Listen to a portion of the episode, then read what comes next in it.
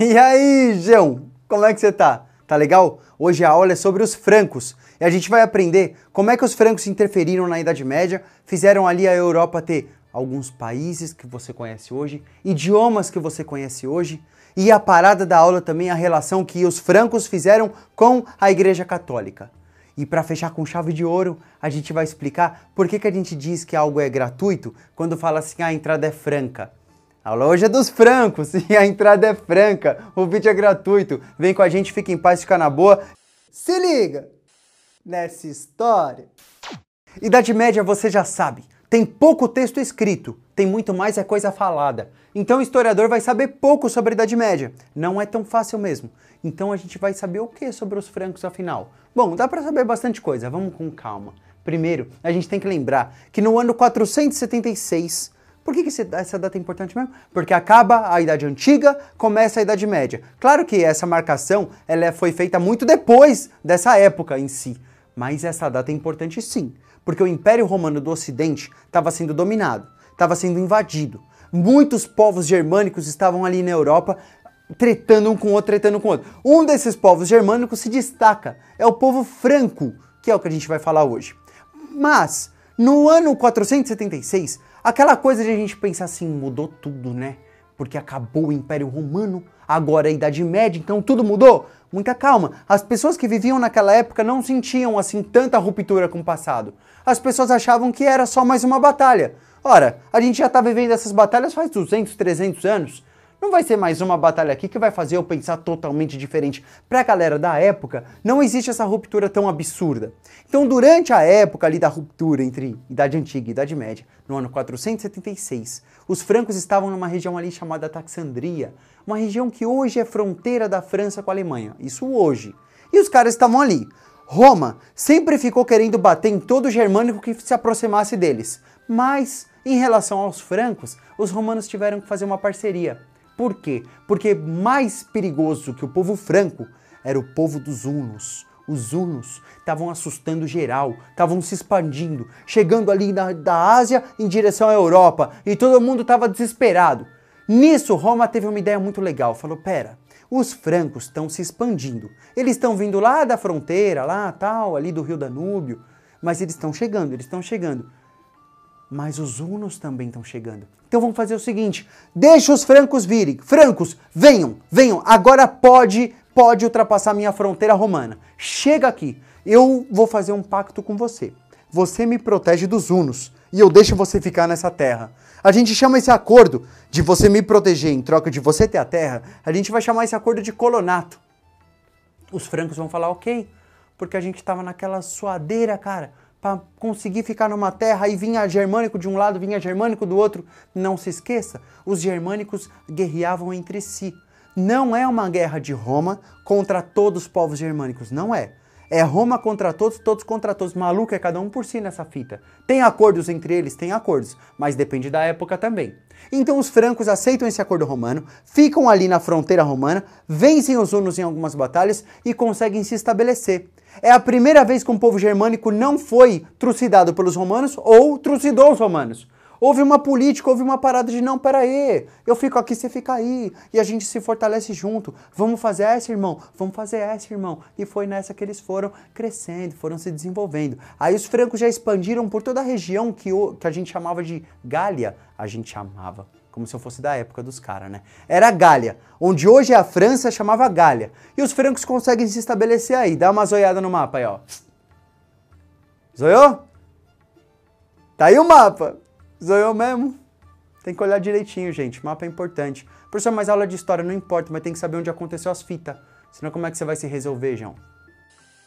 Então prepara, que vai começar para valer essa aula. Primeiro vamos falar da política. A política deles era relativamente centralizada. Numa Idade Média em que estava todo mundo ali protegendo o seu próprio reino, surgiu ali um cara chamado Meroveu, que conseguiu vencer os hunos na Batalha de Shalom e conseguiu organizar várias tribos ao redor dele. Foi a coisa mais perto de uma centralização que a gente conseguiu ver até então. Teve os bizantinos também, mas eu tô falando agora do lado ocidental, onde hoje fica a França mesmo. Então o primeiro foi o Meroveu. O filho dele, Childerico, também ajudou, também venceu algumas batalhas aí. Agora, o da hora mesmo foi quando veio o neto do Meroveu, Clovis. Esse Clóvis, a, a vida dele é muito doida. Com 15 anos ele assume. Imagina você virar rei com 15 anos. Aí com 20 anos, ele já começou a detonar, já começou a expandir, unificou legal mesmo a tribo dele aí, fez um esquemão mesmo.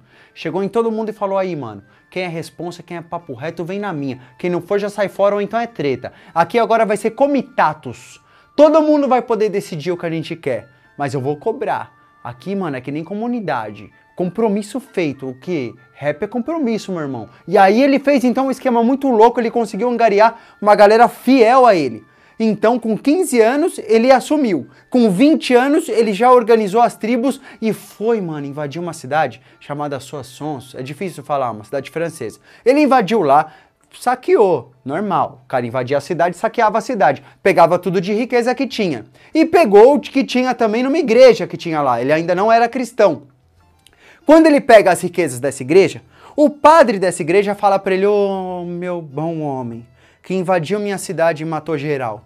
Por favor, devolva pelo menos um vaso de tudo que você pegou. Eu quero só aquele vaso que você me roubou, porque aquele vaso é muito importante para mim. E aí, o, o Clovis falou: beleza, vou devolver o vaso para você. Aí o Clovis chegou nos soldados dele e falou: Aí galera, quem tá com o vaso do padre? Tem que devolver. O padre quer que devolva. Aí o soldado que tinha pego o vaso falou: ah, mas eu gosto desse vaso, eu quero levar ele para minha casa. Eu lutei, eu batalhei por ele. E aí o Cláudio falou: não importa, tem que devolver. Aí o soldado olhou pro Cláudio e falou: beleza, vou devolver então, chefe, ó. Tá aqui o seu vaso, ó. Plá! Quebrou o vaso. E não foi sem querer. E o Clóvis percebeu que não foi sem querer. Aí o Clóvis falou: você deixou cair o vaso. E aí o soldado ainda teve a pachorra de falar assim: é, Clóvis, você vai ter o que Deus quer que você tenha, né? A vida é assim, né, Clóvis? Aí o rei ali dos francos falou: Caraca, um soldado me insultando assim? Guarda aí, mano, segura aí, segura aí que vai chegar a sua hora. Passado um bom tempo, de novo, Clóvis veio para em cima desse soldado e falou: Ei, soldado, eu armei toda essa fila aqui para ver como é que tá a armadura de vocês. Chegando na sua armadura, que coincidência, você tá com uma espada toda trincada, toda zoada, sua espada aí, para não falar outra coisa. Aí ele, pá, jogou a espada do soldado no chão. O Clovis, depois de um tempo, joga a espada do soldado no chão. O soldado, então, ele vai abaixar para pegar a espada. E quando ele vai abaixar para pegar a espada, o Clovis já dá uma machadada na nuca dele. Já... Tá! E quem fizer a mesma coisa já sabe como é que é o rolê. Agora começou uma nova dinastia. Meu avô era o Meroveu. Então a gente vai começar a dinastia Merovingia na parada. Aí todo mundo é, demorou, demorou, demorou. E aí todo mundo começou a festa e tal. Então começa a dinastia com Clovis só com 20 anos. Mas não para por aí. Com 25 anos, ele tinha um parceiro que já ficava do lado de lá do rio. Um cara que ficava então onde hoje é a Alemanha. E aí esse cara chamava Sigesberto. Sigesberto. Sigesberto. E o Sigesberto, ele tava lá, tranquilão. E fez parceria com o Clovis. O Clovis tinha só 25 anos. E o Clóvis fez parceria com o cara. Falou, não, ó, aqui é Comitatus, mano. Suave, é nós. Pode chegar na responsa que aí, ó. Nós faz qualquer cobertura que precisar aí, você tá ligado. É só ligar nós mesmo. E aí o cara confiou. Falou, beleza, né? O Clóvis tá falando, vamos aí. Só que o Clóvis, por trás de toda a fita, ele pensou assim: eu quero matar esse cara para governar a terra dele. Mas eu não posso matar ele na frente de todo mundo, porque todo mundo tá no esquema do Comitatus. Se eu matar ele na frente de todo mundo, eu tô traindo ele. E todo mundo vai parar de confiar em mim. Já sei o que eu vou fazer. Vou chamar o filho dele para armar um esquema com o filho do cara. Malandro. O Clóvis chamou o filho do cara, chamava Cloderico. Ei, Cloderico, chega aí, mano. Você tá ligado que teu pai é cheio do dinheiro, né? Tô, tô ligado, tô ligado. Mas quando ele morrer vai ser meu. Então, quando ele morrer vai ser seu, não vai? Mas tá ligado que seu pai quer te matar, né?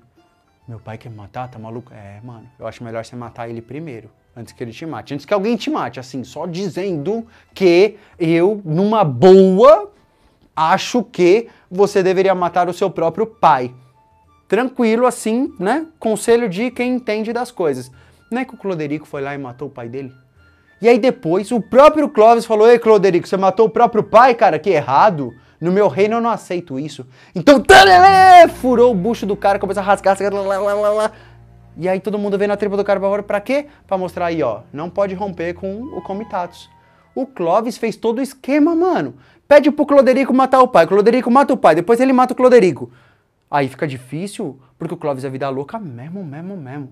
Quando ele tinha 30 anos já, ó, aí já 30 anos, homem feito, Ele foi ainda tirar uma treta lá com os alamanos, foi difícil demais, ele achou que ia ser fácil, não foi. Aí chegou a esposa dele, mano, Clotilde, falou assim, ó, fiquei sabendo aí que tem um Deus aí, ó, Deus responsa, mano, pediu, Deus fez. Aí ele falou, que Deus é esse aí? Ah, o Deus cristão. Esse Deus aí, Clóvis, estão falando, estão prometendo, hein? Estão prometendo. Ah, é? Então beleza. Então vamos fazer assim? Se eu vencer a batalha contra os alamanos, eu me torno cristão. Fechado? Fechado. Aí fez o acordo, mano. Aí já era. Aí tocou aí até o som do trovão, sabe quando fecha o acordo, aqueles pacto maluco que você vê em filme, aí dá até trovão. Já era. O acordo estava feito. E não é que o cara ganhou a guerra? O cara ganhou a guerra, virou cristão e mudou a história da humanidade. Por quê? Porque quando ele vira cristão, ele começa a influenciar todos os francos a virarem cristãos também. Então não é só a Igreja Católica que estava ficando maior agora porque tinha mais gente católica. Ele também pensou no lado dele. Ué, se eu tenho a igreja do meu lado, eu vou poder vencer vários caras, porque a igreja tem muita grana, cara. A igreja tem vários aliados, você pensa que não? Então lá acontece uma aliança entre os francos e a Igreja Católica. Essa aliança ela pode ser vista como benéfica para os dois. Os francos conseguem se consolidar naquela terra e falar: beleza, igreja, eu posso até pegar algumas terras aqui que são suas e morar nelas e pagar um impostinho para você? A igreja aceita. Então é bom para os francos que ficam numa terra mais fixa e é bom para a igreja também que pelo menos vai ter um desses povos germânicos aí que vai ser da religião católica. Vai lutar contra outros povos em nome da religião católica. Essa aliança entre o Estado franco a política franca, né? E a Igreja Católica é uma das partes principais dessa aula. Quando vão falar de Franco aí num exercício de, de, vestibular, normalmente vão citar essa aliançazinha aí, que vai ficando mais forte. Clovis é um dos cara barra pesada, mas não é que vem outros depois? É maluco, o Clovis não deixava ninguém vivo, mas teve uma hora que chegou na conta dele. Ele com 45 anos ele morreu, porque também morre quem atira. Quando ele morre, a política volta a ficar descentralizada, volta a ter toda uma disputa para ver quem manda mais, quem manda menos. Segue firme e forte a dinastia merovingia, mas cada vez mais eles vão dando moral, vão dando importância também para aqueles líderes guerreiros que não necessariamente são reis, mas vão ganhando, vão ganhando, vão ganhando espaço. Por exemplo, tinha o braço direito dos reis ali, dos francos, que era conhecido a partir de então de major-domos. O major-domo seria o mordomos, o mordomo, o cara que tomava conta da administração mesmo, o braço direito legal do cara. E ele ajudava o rei, o rei ajudava ele, tava tudo bem. Até que no ano 679, um cara chamado Pepino de Eristal, nome estranhão, Pepino de Eristal, é o nome do malandro, ele mudou tudo. Porque ele falou: Eu sou um mordomão, não sou? Beleza, sou mesmo, majordomos, com muito orgulho. Inclusive, meu filho vai ser majordomos também. O rei não vai mais poder escolher quem vai ser o majordomos. Vai ter que ser meu filho, vai ter que ser hereditário. E o rei nem pode me tirar porque o cargo é vitalício agora também. Por que, que um mordomo, é que hoje mordomo pra gente pensa diferente, né? Por que, que o braço direito do rei consegue de alguma forma mostrar tanto poder? Por que isso? Porque naquela época depende de quantos parceiros guerreiros você tem. O Pepino de Eristal tinha muitos parceiros guerreiros. O rei da época não, não pôde falar para ele, não, você não pode fazer isso. Ele teve que aceitar. A partir de então, o cargo de major-domo seria vitalício e hereditário, né? Passado então de geração em geração, de pai para filho. E aí, o filho do Pepino Geristal, chamado Carlos Martelo ou Carlos Martel, é o cara que vai juntar então todas as forças que ele tem, que ele já conseguiu através do pai, né? Ele já conseguiu várias alianças por causa do pai dele, o Pepino Geristal, e o Carlos Martel vai lá enfrentar logo quem? Os muçulmanos. É, mano, os muçulmanos com essa cara de bonzinho aí já tinha dominado o norte da África, já tinha invadido Portugal e a Espanha, já estava chegando na França. E aí o Carlos Magno deu um. A partir de agora não. A partir do ano 732, quando teve a batalha lá de Poitiers, o, realmente os francos conseguiram frear o avanço o avanço muçulmano. E os, os, muçulmanos não passaram dessa fronteira mais. Então você imagina a importância que tem o Carlos, o Carlos Martel, né? Carlos, Mar, Carlos Martel, que é o cara que realmente freia os muçulmanos. O Carlos Martel teve um filho, e esse filho chamava Pepino o Breve. Pior do que Pepino de Eristal, ele era Pepino o Breve, porque ele era baixinho, então chamavam ele de O Breve. Você acha que tá ruim a vida? Você acha que estão fazendo muito bullying com você? Podia ser pior. Seu nome podia ser Pepino e seu apelido podia ser O Breve, beleza? O Pepino O Breve, apesar disso, ele não desistiu. né? Ele conseguiu aí seguir em frente e ele falou o seguinte: parou tudo. Nós, majordomos, já somos importantes demais. Desde Pepino de Aristal, e depois agora o Carlos Martel, e agora eu, Pepino Obreve, também vencendo batalhas contra ostrogodos, doando terras para a Igreja Católica. Olha a relação aqui, ó, Franco Igreja Católica, mais amor, mais você aqui, ó, chega a nós. Olha a relação se aprofundando. Não, não, não, não. Vamos começar outra dinastia. Em homenagem ao meu pai, Carlos Martel, essa nova dinastia não será mais a Merovingia, será agora a Carolingia, de Carlos, Carolos, Carlos. Então agora vai ser a Carolingia. Quem é o rei aí do movimento? Childerico III? Você vai ser o último Meroveu. Agora vamos começar a gente aqui, ó, os Carolíngios. E dito e feito, começa uma nova dinastia lá, ali entre os francos. E o filho desse cara, o filho do Pepino Breve, vai ser o Carlos Magno, um dos mais importantes da história dos francos. Porque ele consegue vencer mais terras, doar mais terras para a Igreja Católica.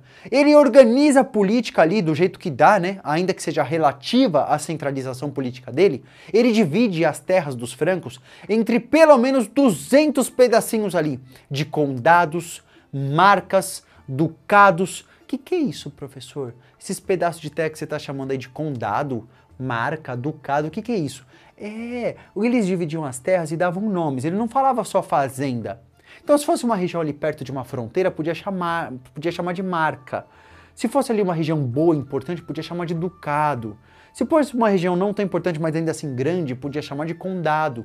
Daí que vem nomes que a gente conhece, por exemplo, Conde Drácula, né? Duque de Caxias, não é muito louco? Marquês de Sapucaí. Quando você fala Marquês, Conde, percebe que é sempre Conde de, Marquês de, Duque de, porque está mostrando, é o senhor daquela terra, é o senhor daquela terra. Olha uma influência da Idade Média até no Brasil, velho.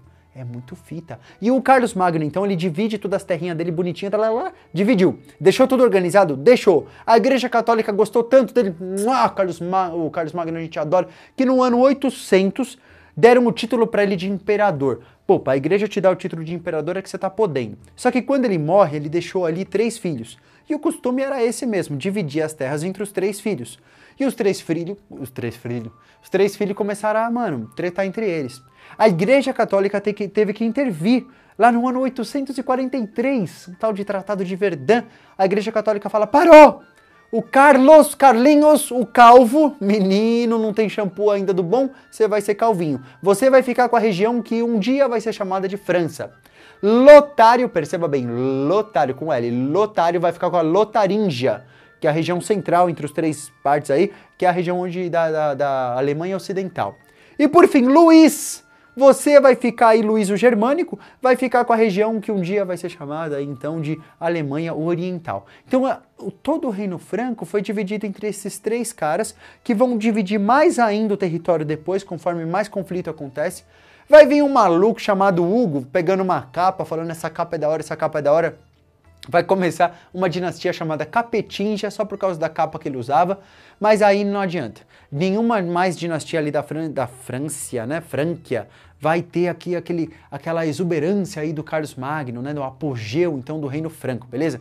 Claro que com o tempo eles vão se transformando e aqueles caras que um dia foram os francos, um dia serão os franceses, porque aquela região é a mesma, até a capital deles já chamava Lutetia Parisiorum, então olha que fita, né? Então uma forma da gente entender os idiomas que a gente vê lá na Europa é estudando a Idade Média, porque foi quando aconteceu a mistura de idiomas de germânicos com os caras romanos que falavam latim.